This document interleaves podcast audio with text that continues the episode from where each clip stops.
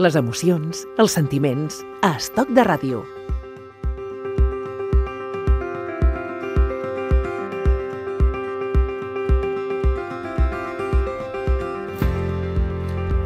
Amb el Quim Urdí i el nostre convidat parlem de salut mental. 8 de cada 10 catalans amb trastorn mental s'han sentit discriminats per tenir-ne el diagnòstic. Són dades que ha donat a conèixer recentment l'associació obertament. La lluita contra l'estigmatització que pateixen les persones que tenen algun tipus de malaltia mental és la feina principal d'Obertament, que ara és notícia perquè ha posat en marxa una campanya per lluitar contra aquest abús i que té com a títol, com a lema, Parla obertament, quan no sàpigues de què parlar, parla. I per parlar d'aquesta campanya i de la problemàtica de les persones que pateixen eh, eh, aquest trastorn mental, ens acompanya a Estoc de Ràdio el senyor Enric Arqués, que és membre de la Junta Directiva d'Obertament. Senyor Arqués, benvingut a Estoc de Ràdio. Hola.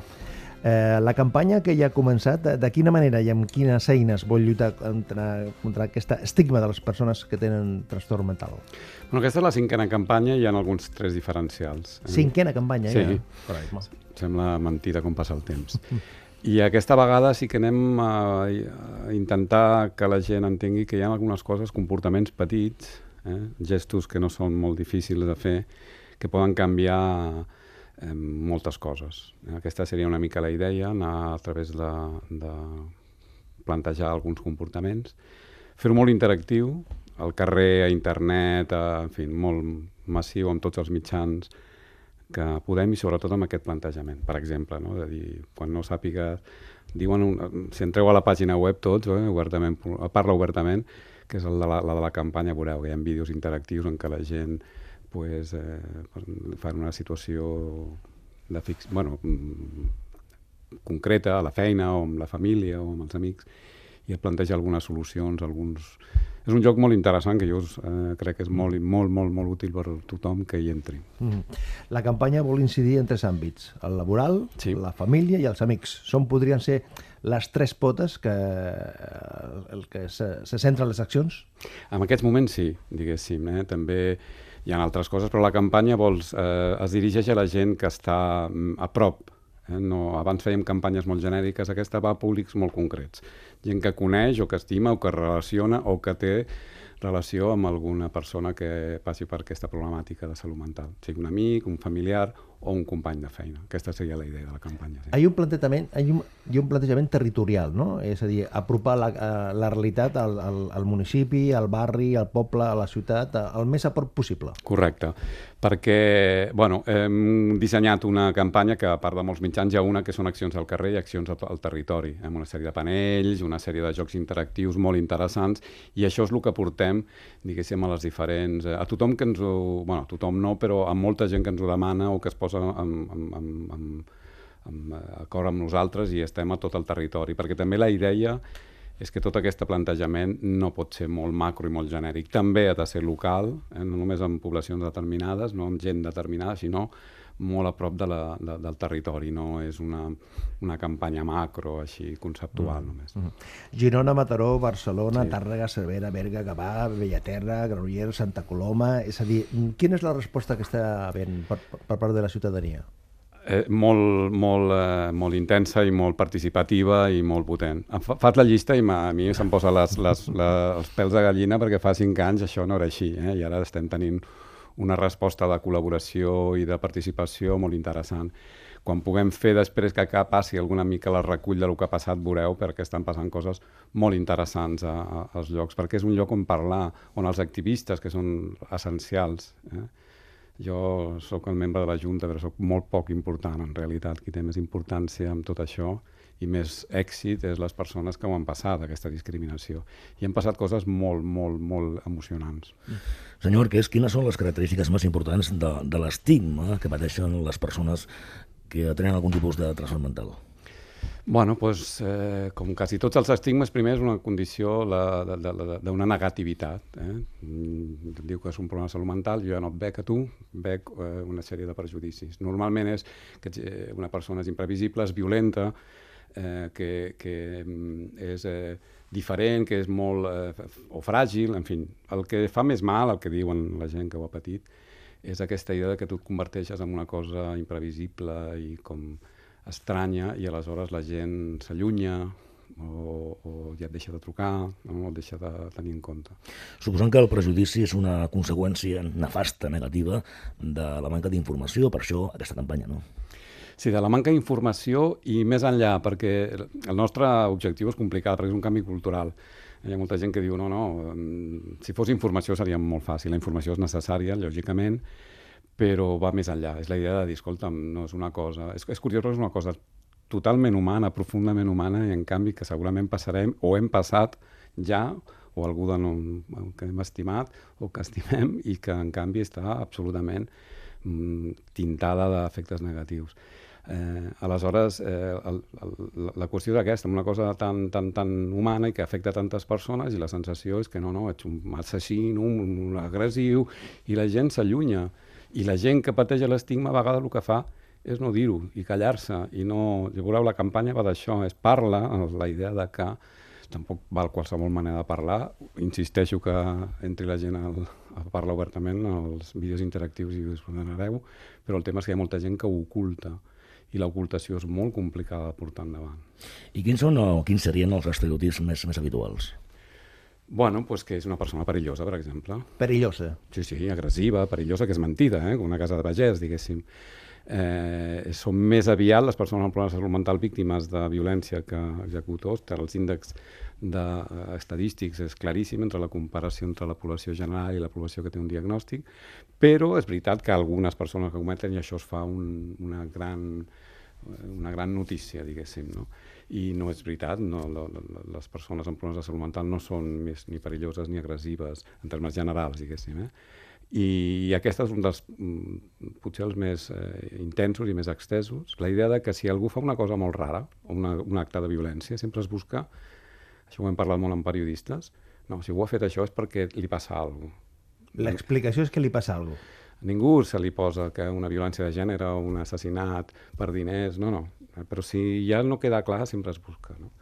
Un altre que és molt complicat és la, aquesta idea d'imprevisibilitat, la idea de que pot passar qualsevol cosa en qualsevol moment, una altra falsedat, una casa de pagès que afecta molt a temes laborals, per exemple. Eh, potser el problema de, de, de, de lo laboral té a veure amb això. Molta gent pateix molt perquè ho oculta i aleshores l'ocultació és molt complicat. És com ocultar una condició molt essencial. I altres potser més sutils, que són una certa paternalisme, eh, una certa... Mm -hmm invasió, diguéssim, de jo et decideixo per tu, que això es produeixen més en àmbits segurament propis més de la sanitat, eh, etc. Jo crec que aquests serien els principals. Mm. Hi ha més, eh, però aquests serien els principals. Quan fèiem fa una estona el llistat de les eh, poblacions, eh, deia el senyor Ricard Arqués que eh, si, si, si això eh, ho comparem als altres anys, eh, el canvi ha estat eh, gran. Un canvi per part de les administracions o un canvi per part de la ciutadania? Eh, jo diria que de tothom. De sí? les administracions també, eh? perquè realment els ajuntaments on anem s'han implicat molt, però també no és una qüestió de l'Estat i de l'administració pública. Hi ha molta gent eh, d'entitats de, socials de, de, de, del territori que s'estan vinculant. Eh, és molt important, eh? l'ajuda dels ajuntaments facilita molt les coses, com podeu entendre, però no és un moviment només aquesta llista tan, que a mi m'ha emocionat, ja t'ho dic, no és una qüestió només dels ajuntaments. Eh, la gent està participant, eh, les entitats del territori. També nosaltres vam aprendre, perquè també anem aprenent, de que tot això s'ha de fer molt local. Abans pensàvem que era un canvi més eh, de grans campanyes macro i no, no, la lluita contra l'estigma i el canvi de mentalitat de la gent té molt a veure amb l'activisme en primera persona, amb la gent que ha rebut aquesta discriminació que ho explica i després amb la idea que tot això és territorial i a, a la discriminació no es produeix, no, es produeix a, a cases concretes, a arrels d'amistat concretes, a llocs de treball concret, a territoris concrets.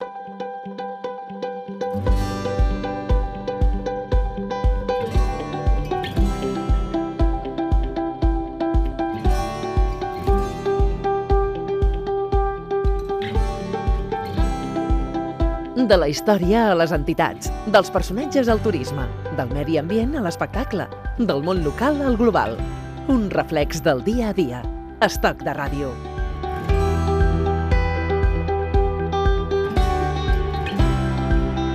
Avui amb la participació de l'Enric Arqués, que és membre de la Junta Directiva d'Obertament, i de la Maria Aran, que s'explicarà precisament la seva experiència com a malalta, i que a més a més és activista de l'associació Obertament, que ha posat en marxa aquesta campanya de Parla Obertament. Quan no sàpigues què dir, parla.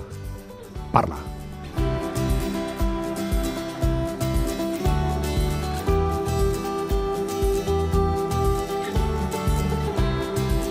Feia un moment, eh, l'Enric Arqués eh, deia que posava en valor tota la feina dels activistes, precisament, eh? dels activistes que són els que estan en contacte eh, directe, i en aquest cas eh, contem amb la, a la, amb la col·laboració o la presència de la Maria Aran. Què tal, Maria? Benvinguda. La Maria és sociòloga, és activista d'Obertament. Què, què es pot explicar en primera persona d'aquesta experiència, en el seu cas particular? Com viu mm, aquest estigma, aquesta discriminació que estàvem parlant? Bé, jo he tingut bastanta sort i d'estigma n'he rebut, perquè també n'he rebut, però no tinc consciència d'haver-ne rebut gaire, en el sentit que amb la família o amb els amics doncs s'han comportat molt bé, he tingut molta sort. En l'àmbit laboral no ha sigut tan així i en l'àmbit sanitari tampoc. I... En l'àmbit sanitari? Sanitari, sí, sí. Quan estàs ingressada i com et tracten quan estàs a dintre, no? Temes de contencions mecàniques, temes de vegades de poca delicadesa, eh? fins i tot, que no et respecten com a persona gaire i venen imagina't apagar la tele en un moment que està a punt d'acabar-se la pel·lícula sense cap sentiment de dir ui, mira, si faltaven 10 minuts per o sigui, xorrades que fan que dius és que no, no ens consideren ni el més mínim. Però també m'han dit, mm, quan li vaig comentar a una infermera que, no, que jo volia buscar feina, doncs em va comentar a on? I jo li vaig dir, aquí, i em va dir, home, tu no pots treballar aquí. I jo vaig pensar, però tu no saps res de mi, només saps que m'has conegut en un molt mal moment de la meva vida, no? I va posar tots els seus prejudicis cap a sobre i, bueno... Eh, això que comentaves, Maria, mm -hmm. és curiós que, eh, segons una enquesta mm, que vosaltres ens heu, heu elaborat, mm -hmm. més del 40% de les persones eh, encastades s'han sentit discriminades precisament a la xarxa de salut mental. Sí. Sembla, sembla de cuit, això. Sí, sembla Com mentida perquè d'entrada penses que estan sensibilitzats, que treballen molt directament amb l'àmbit i, i no és així, perquè com ens veuen en moments, com comentava, molt complicats, a vegades es queden amb aquesta imatge no? de nosaltres de forma crònica, de forma permanent. I això no és real, no ho és. Ens recuperem i fem la nostra vida perfectament bé la immensa majoria de nosaltres. Sempre hi ha casos, no? Però si em preguntes a mi, jo he tornat a refer la meva vida en tots els mm. àmbits. Quina és la feina d'un activista, obertament? Doncs donar la cara, donar la cara i parlar de l'estigma, de la discriminació, també de que ens recuperem per donar esperança jo crec que és molt important, perquè en el fons pensem que els altres estan a l'altre costat i potser no, eh? Potser entre els que ens estan escoltant hi ha persones que també tenen trastorn mental o ho estan passant malament i, i llavors tu els expliques, doncs mira, m'ha passat això, vaig passar per aquests processos i què m'ha ajudat a sentir-me més amb mi mateixa, a millorar i a recuperar-me quan anem a les escoles i als instituts te'n faries creus de les persones que s'apropen després a nosaltres per dir-nos, ostres, és que jo també, o tinc un cosí, o tinc una tieta...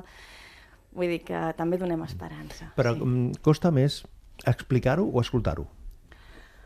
Mm, no ho sé hi ha gent que li costa molt explicar-ho perquè li remou molts sentiments. De fet, el primer cop que ho vaig explicar també em va remoure molt a mi. Tot és pràctic a la vida. Com més ho expliques, menys pica, no? Però...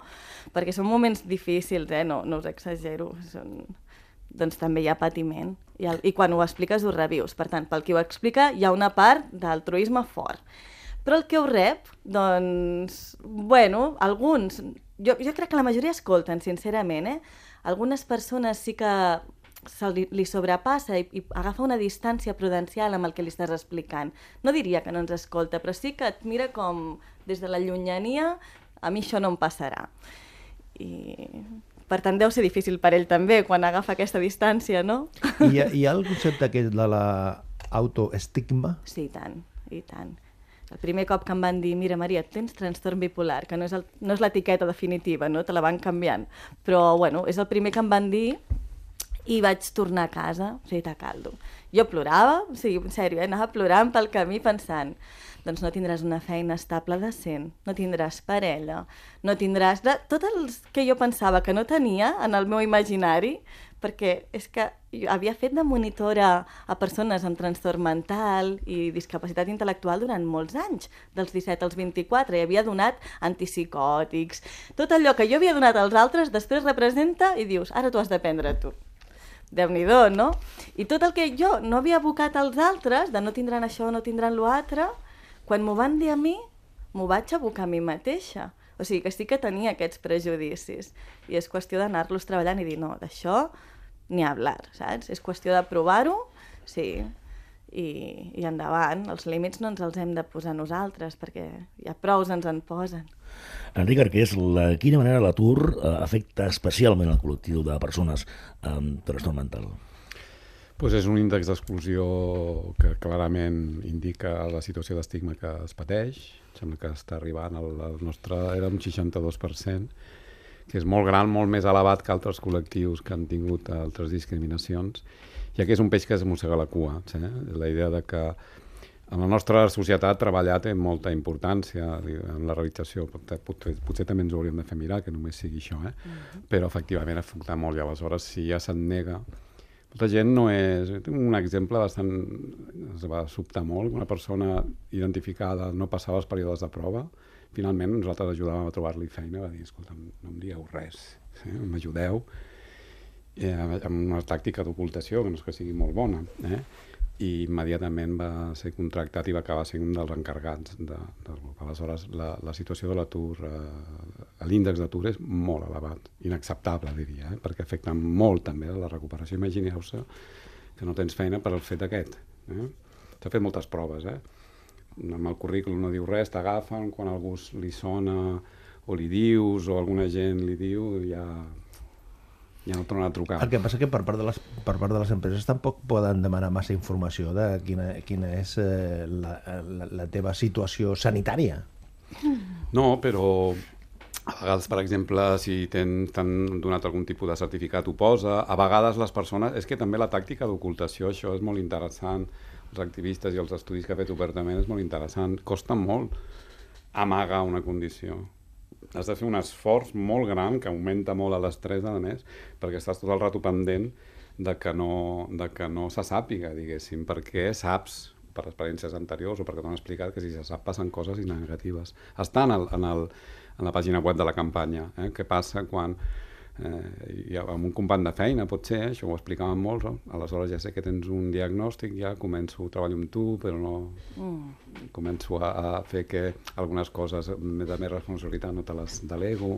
És un terreny complicat, o coses més, més així, eh? No estar al lavabo a prendre la medicació en solitud perquè no sigui vista en el menjador de l'empresa. Mm. Segons l'estudi que vau presentar recentment, 3 de cada 10 dones 3 de cada 10 dones en trastorn mental pateixen burles e insults. En el cas de les dones, les dificultats són encara més grans? Sí, perquè tenim una, una societat patriarcal, però en l'àmbit laboral, que volia posar un exemple, sí. és que jo no visc aquesta discriminació molt forta en l'àmbit social, eh? d'amics i, i família. I m'ho prenc molt que la gent em coneix tal com sóc i si no m'accepta és per altres motius, no penso que sigui pel motiu de la trans, del trastorn mental.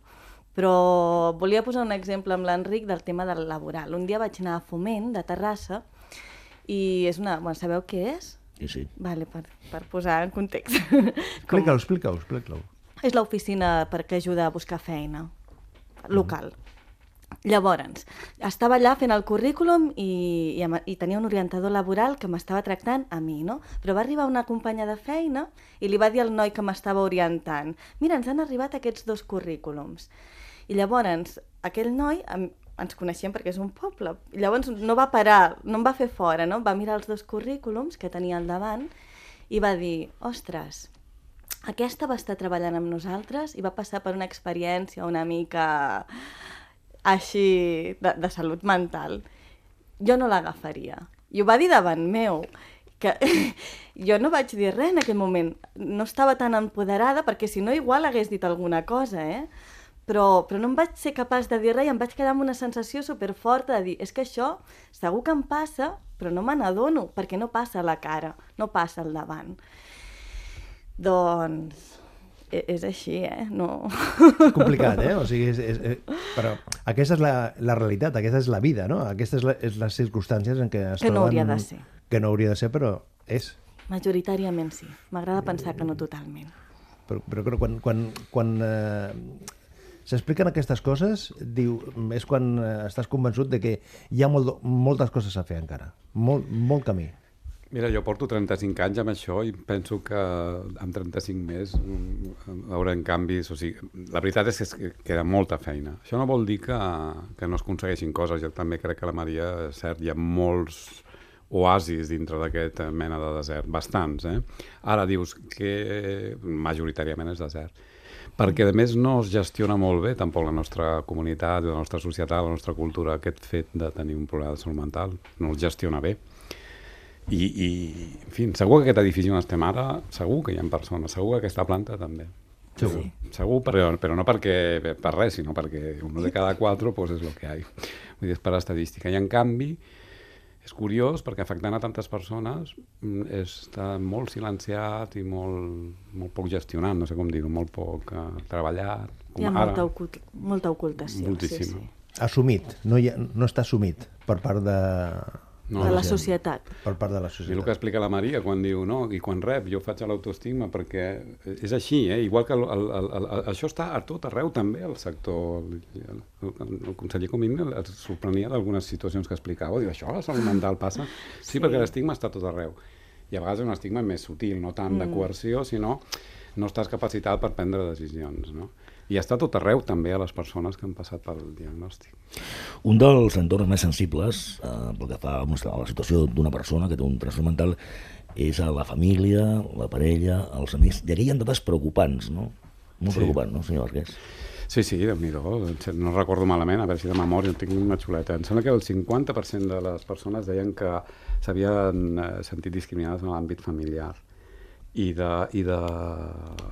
que és una dada gran. Eh?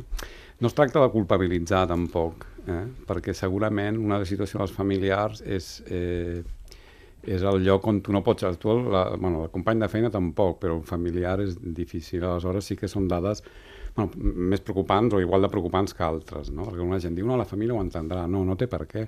Una família nuclear, fins i tot, molt propera, no té per què entendre. I una família extensa ja, per menys. Potser aquí és on ha començat a canviar més la cosa, també s'ha de dir. Crec que el que plantejava la Maria no és tampoc totalment inusual, ara, eh, amb la salut mental contemporània, diguéssim, molta gent vinculada propera no, però efectivament no és tan lliure en absolut. El que li va passar a la Maria amb ella mateixa, doncs imagina't si passa amb un germà, sí. o amb un cosí, o amb un amic, que és... Uf, Avui ens hem acostat a la feina que fa obertament eh? per la salut mental dona la cara, que és el, Sí. eh? tot, el, tot el claim eh, amb la Maria Aran i l'Enric Arqués de la- de de l'entitat.